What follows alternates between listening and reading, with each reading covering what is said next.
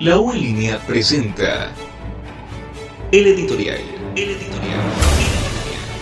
Faxo transmite un pronunciamiento de nuestra autoridad, la decana de la Facultad de Comunicación Social, psicóloga clínica Saada Fatuli Adun, con el objetivo de aclarar el panorama académico, administrativo y social de nuestra universidad, con un comentario oportuno que promueve el sentido crítico de nuestra comunidad universitaria.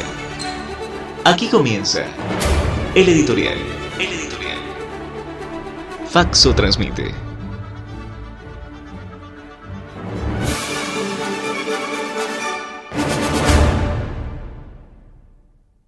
La buena fe es el fundamento de toda sociedad.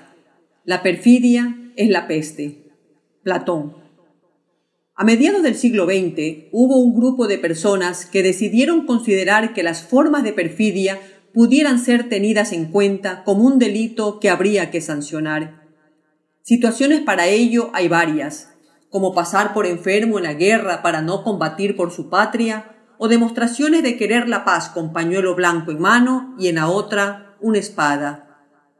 Podríamos poner entre estos delitos de la perfidia a una que considero la más terrible de todas, y es el estar en una institución fingiendo trabajar por ella y para ella, simular pertenencia para luego ganar su confianza, beneficiarse de dicha situación y luego traicionarla.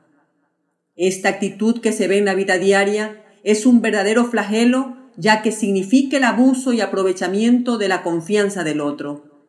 Nuestra universidad ha confiado en exceso en algunos servidores, asumiendo que llegaron a ella para servirla y que en justicia reciban sus pagos correspondientes como trabajadores o docentes.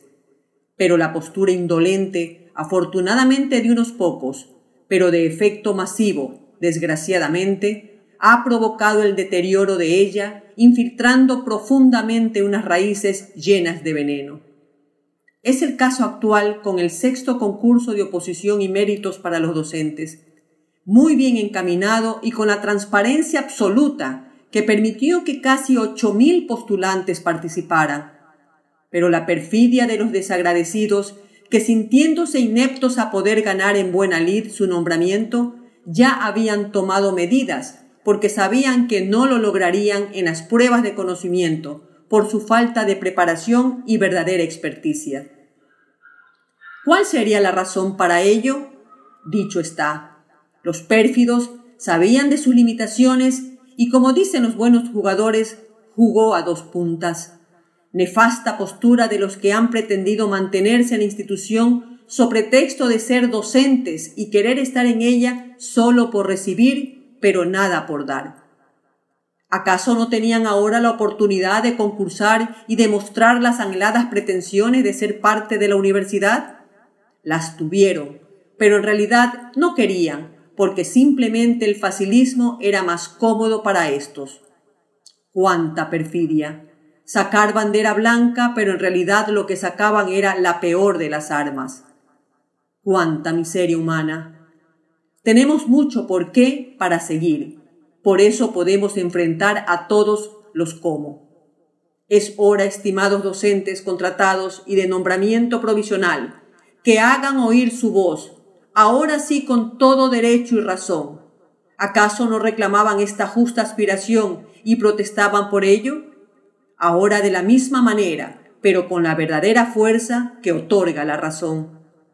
No es posible que el supuesto malestar de unos afecte el bienestar de todos, que la justicia muy mal vestida ridiculice la sensatez y honestidad de quienes sí son probos en sus acciones de justicia. La Universidad de Guayaquil no se rendirá, seguirá avanzando por los derechos de los verdaderos miembros de la comunidad universitaria. Y si llegasen a conseguir los perversos el pírrico triunfo de su manejo, el alma de ella jamás morirá, porque siempre estará en espera de los justos y honestos, de los buenos y agradecidos de toda una comunidad. Jamás mancharán su nombre que tiene más de un siglo envuelta en la gloria. Ya lo dijo Dostoyevsky, no nos olvidemos de que las causas de las acciones humanas suelen ser inconmensurablemente más complejas y variadas que nuestras explicaciones posteriores sobre ellas. No a la inmoralidad ni al reparto, no a las posibilidades de un cierre definitivo. Pero si para ello deben continuar protegiéndola de la destrucción, entonces que esta intervención permanezca para protegerla de la pérfida maldad, aunque sea solo de uno. Viva la universidad. Este ha sido el editorial. El editorial. Faxo transmite.